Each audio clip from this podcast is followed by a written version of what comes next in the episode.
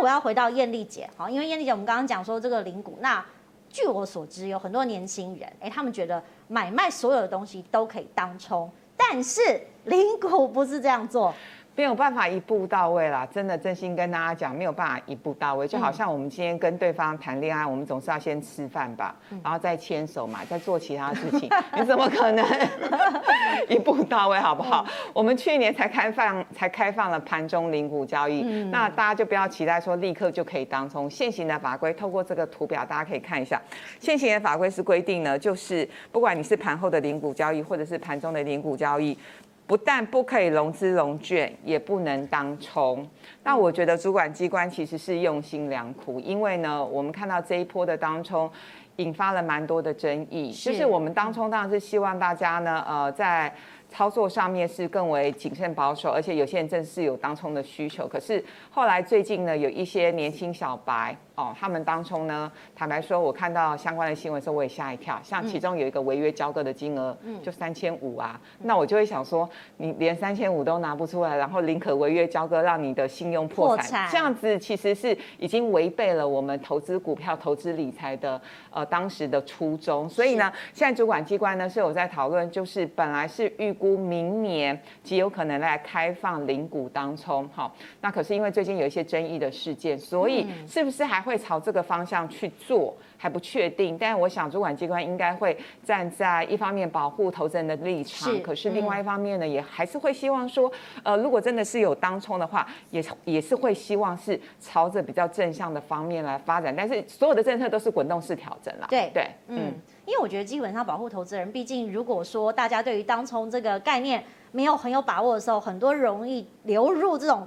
赌博的现象，嗯、就是他觉得说，我今天会涨，所以我就一直加嘛，一直加嘛。嗯、他不是看基本面，也也不是看技术分析，他什么都不是，他只是看今天他觉得会涨哦，嗯、所以这有点太投机。当然，主管机关就是要保护大家。嗯、那如果说现在大家手上的资金配置，我们看了节目这么多，哎，也觉得说有机会入手了。其实手上有一些的资产，这个多跟少，其实也有不一样的操作方式。对，其实确实是有不同的操作方式哦。各位可以看提供看一下那个我提供这个字卡部分哦。在现况来说，假设你是空头，你是空手的，或者是你满手的投资人，其实你的规划方式是不一样的。那我会建议方式是这样子哦。假设你是不管不论你是空手，或是你满手，都要有一个纪律跟原则哦。那保守的人来说的话，我建议你的资金的分配的部分呢是二十个 percent、五十个 percent 跟三十个 percent。那如果你是一个稳健型的投资人的话，那就是三十、四十跟三十个 percent。那你是很积极操作型的话，你就可以用四十个 percent 跟六十个 percent 为主。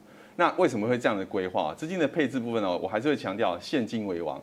回档的时候呢，你才去进行加码哦。那这个部分呢，我可以等下补充一下。哎，我先把这个部分讲完哦。就是说，有关于你空手的部分哦，我会建议你哦，就是分批布局，然后呢，纪律去执行它。嗯，纪律是多有纪律，纪律就是因为你以前没有纪律啊，我以前完全没有，对，完全没有纪律，所以现在呢，我会依照就是说我的纪律就是假设我很保守的，我就会用二十五十三十的资金下去配比。好，可不可以举实际的例子让我们了解？我举例来讲说，比如说我现在看到一档个股的时候，我会先投入二十个 percent 的资金，比如一百万，我会先丢二十万进去测试，是，那让这个二十万先看看它有在技术面上有没有突破。嗯，好，我是以技术面的部分为主。如果有突破的部分呢，它在第一次回档后没有跌破前坡的高点，嗯，好，没有填破低，对不起，低点的部分，对低点的部分呢，那我这个时候呢就会开始加码剩下的百分之五十。哦，所以你就是这五十再放进去，再放进去就变七十喽，就变七十了。嗯，对，所以我等于是在加码的过程当中，都是在回档的时候加码。嗯，在回档的时候才会加码，我不会在就是它涨的时候去追涨。嗯，回档的时候才是加码的时候。嗯，对。那如果说你这样子做，你就很纪律，你资金也一样有控管到某个水位。嗯，你不会说哇，我 all in，all in，万一你赔光的时候，你就不知道怎么办。那如果一开始丢跌，呃，就是我投的是二十个 percent，是。万一跌下来，我至少身上的现金还是有七十个 percent、八十个 percent，我没有负担，不会影响我的生活。这个这要特别提醒大家，我是从地狱爬出来的使者，血泪史。大，我是大魔王哦，所以我会建议真的要有资金的控管。如果你没有控管好呢，其实会影响再再影响到你的生活，那个影响层面太大，可能是不是各位可以想象的哦。所以纪律的执行可以让你保有资金的弹性，现金掌握在手，你随时可以动态去调整，这都不会有问题。好，那如果说你现在是满手的，我们谈到如果你是满手的状况呢，在回档的时候呢，你就要留强太弱。嗯，你要留强太弱，把最强的留下来，把不好的砍掉。但是留下为什么要把这个不好的砍掉？不外乎就是让你资金能够回流，让你的水库能够高一点。等到它正式正式进入所谓的反弹格局往上走的时候，你再进行加码的动作。对，但是你说留强太弱哈，那你要怎么去评判它弱势的标准？看趋势。嗯，好，我是用技术面在看趋势，也就是说。同样两档个股，如果来做比较的时候，一档强的股票，它的回档的速度不会太多。对，那如果另外一档是很弱的这个上市公司股票的话呢，它回档的速度会让你来不及去卖它。嗯，对，或者是跳水大赛啦。对，那但是你还有一种方式，如果因为很多投资人是没有办法把手上的股票砍掉，是，那我就会建议走入第二个，就是弱势的这个你的股票要怎么解套。你可以透过当冲的方式来做。为什么是当冲呢？对，因为因为我本来走做股票，我是往多头的方向走嘛，这是正常的投资人。可是如果我是趋势是往下的时候呢，我必然是要做什么事情？我要做空了，做空来降低我的投资成本均价。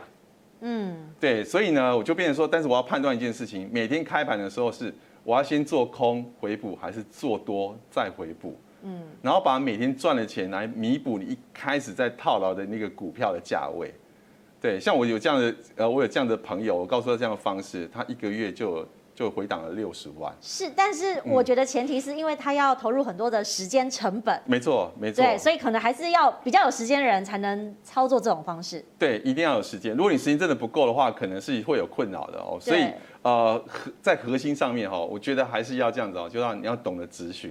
嗯，要懂得止血才能获利。那你有问题，你就要还校正回归嘛，这是基本的投资方式哦。那刚才我有提到说，有关于资金的这个配置部分哦，其实各位可以看一下，跟波浪理论这个图呢有意思，就刚好它是吻合的。嗯，也就是说，在初升段的时候，这个涨幅的幅度不见得是很大的，但是主升段通常是又长又久。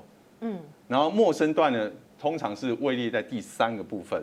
所以为什么资金刚才的配置会谈到的部分是二十五十以及三十？哦，所以你觉得中身段最长，所以资金可以放的最多？对的，嗯，它是最续长的，所以它是刚好是一个吻合的。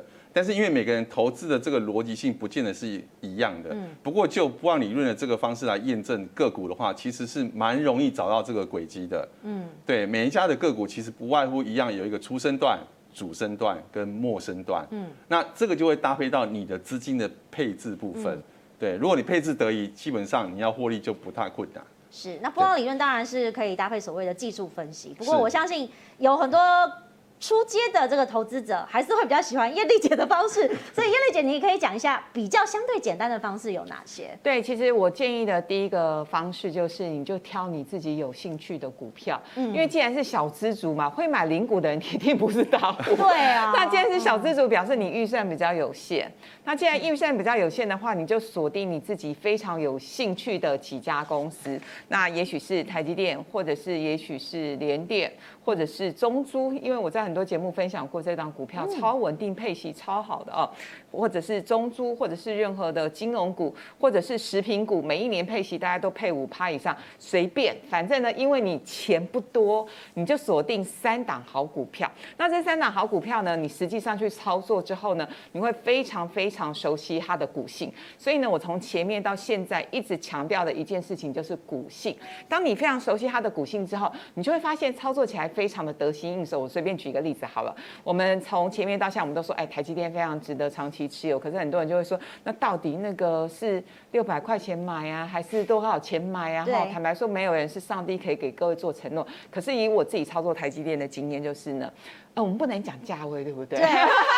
系，可是可以讲例子，因为它已经过去了。对啊哈，对，就是呢，就过去历史经验，我们发现呢，只要台积电呢一旦跌破五百七以下，嗯，它其实是一个比较长线好的一个买点。嗯，对，所以呢，就是当你呃买一档股票买的比较熟悉之后，你就可以很清楚知道说，哦，这档股票呢最近跌破了它的月线或跌破季线，我可以做一些加码。当然，很多老师会跟大家分享沿着五日线操作，那其实那个是蛮短线的一个操作的手法。那如果说，我们是比较稳健型的投资人的话，我倒不觉得一定要用五日线，因为五日线其实是台股在蹦蹦蹦蹦蹦这多头大多头阶段涨幅很快很凶的时候，那时候你用五日线其实是会蛮蛮蛮顺手的。可是像现在的盘整盘，我就觉得哎，其实大家可以再用一些价位区间的方式，对对对对对，就是当你熟悉的股票，比如说我觉得金融股最好操作，是。金融股呢，就是呢，当它比较突破它的一个整理平台的时候，